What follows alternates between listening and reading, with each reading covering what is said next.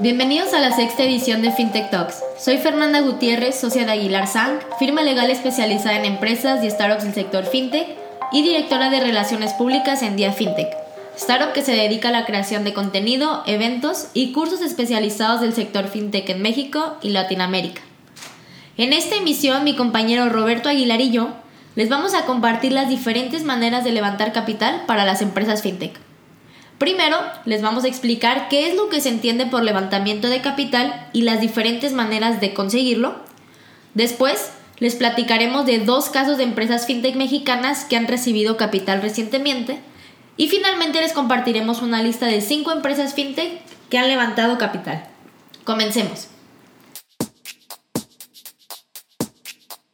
Para comenzar cualquier negocio o expandero, es necesario la, requerir capital, muy pocos son los emprendimientos que pueden empezar y crecer solos, y usualmente estos proyectos están relacionados con ventas de productos o servicios profesionales.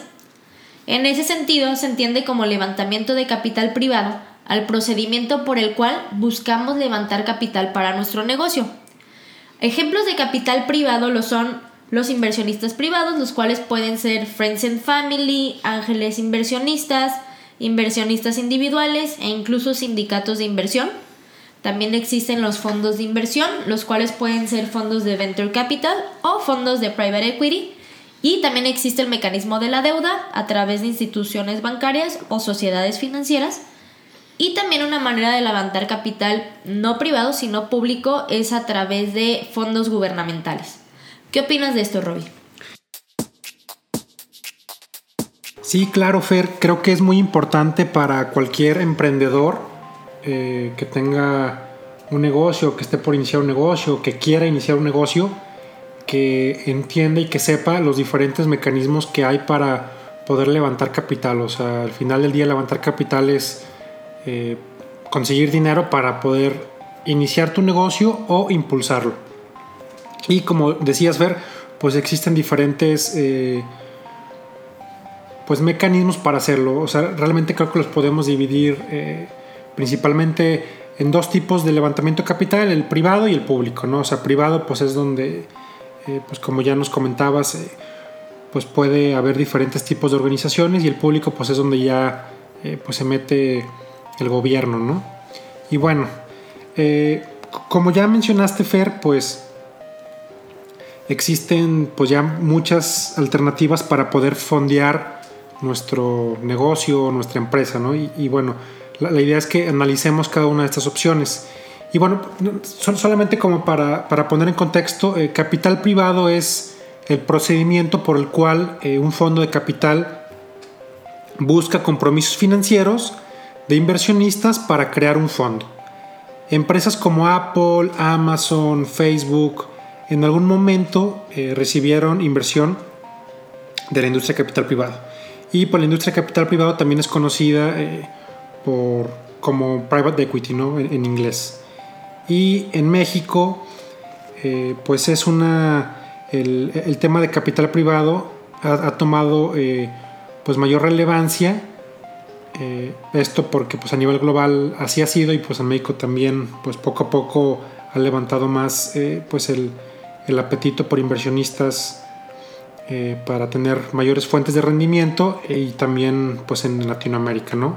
En México, eh, la Asociación Mexicana de Capital Privada, mejor conocida como AMEXCAP, agrupa las principales o más importantes eh, organizaciones de capital de riesgo y de capital privado y de capital emprendedor. Entonces, como consejo, si alguien está buscando iniciar su negocio o impulsarlo, pues a través de la MEXCAP pueden dar con varias, eh, con varias, con, varios, con varias firmas, ¿no? Y normalmente estas firmas pues invierten en, empresas en toda Latinoamérica.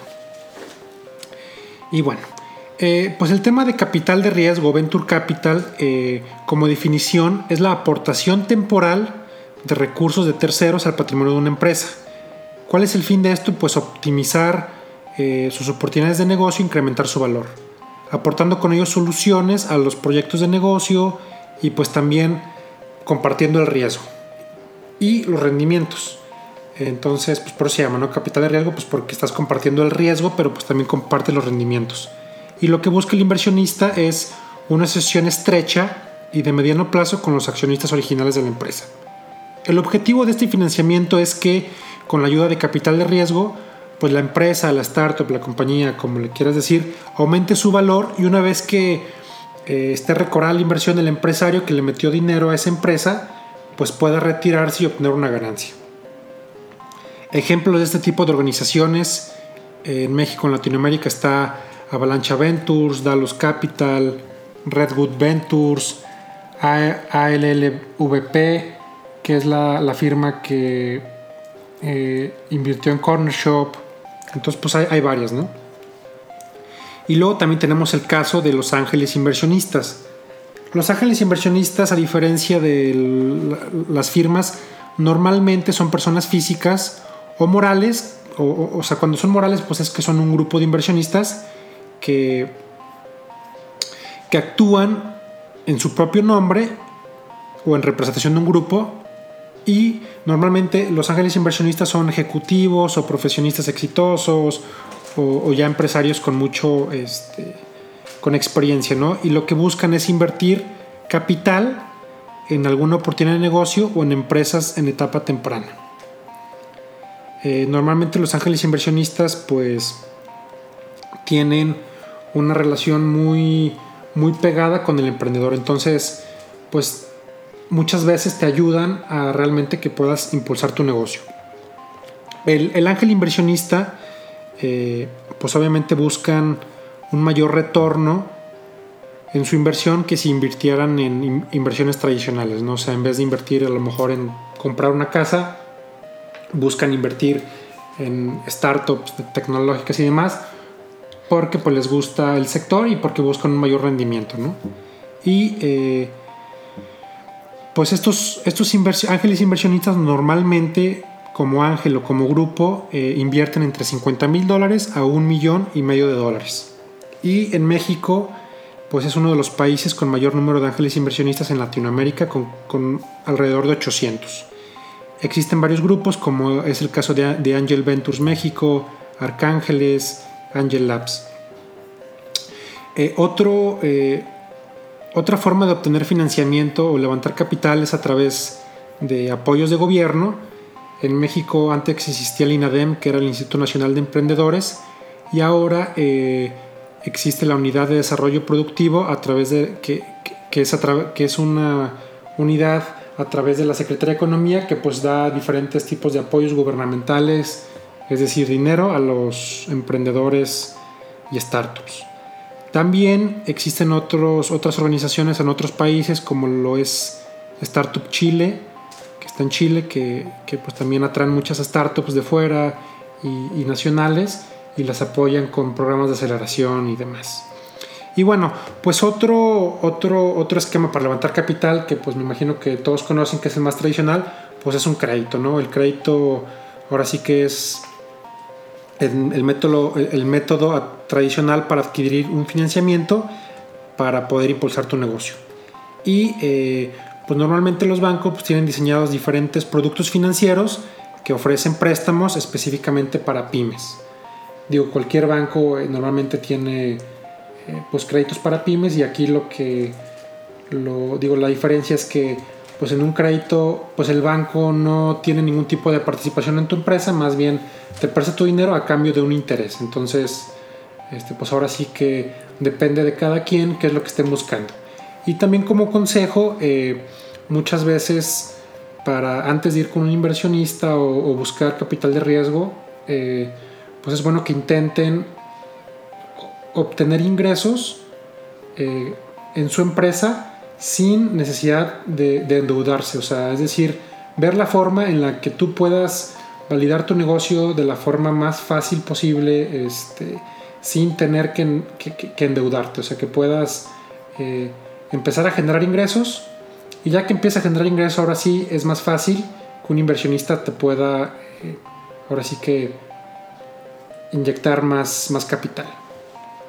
Y bueno, eh, pues ahora vamos a a platicarles, bueno, más bien Fer les va a platicar el caso de dos empresas fintech en México que recientemente levantaron capital. A ver, Fer, platícanos cuáles son estas empresas. Así es, Robbie. Hoy les vamos a, a, traer dos casos. El primero será Alfa Credit, el segundo es Credit Justo. Vamos a iniciar con Credit Justo, que en marzo del 2020 esta fintech mexicana anunció que levantó 100 millones de dólares en deuda del grupo Credit Suisse Group para darles más préstamos a sus pymes.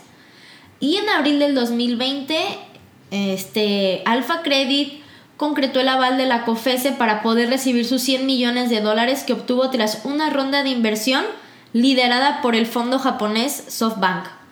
Eh, la verdad es que muy interesante lo, lo que nos platica Robbie, los diferentes esquemas para levantar capital y ahorita poderlo aterrizar y ver ejemplos actuales de empresas fintech mexicanas que han levantado capital es muy interesante.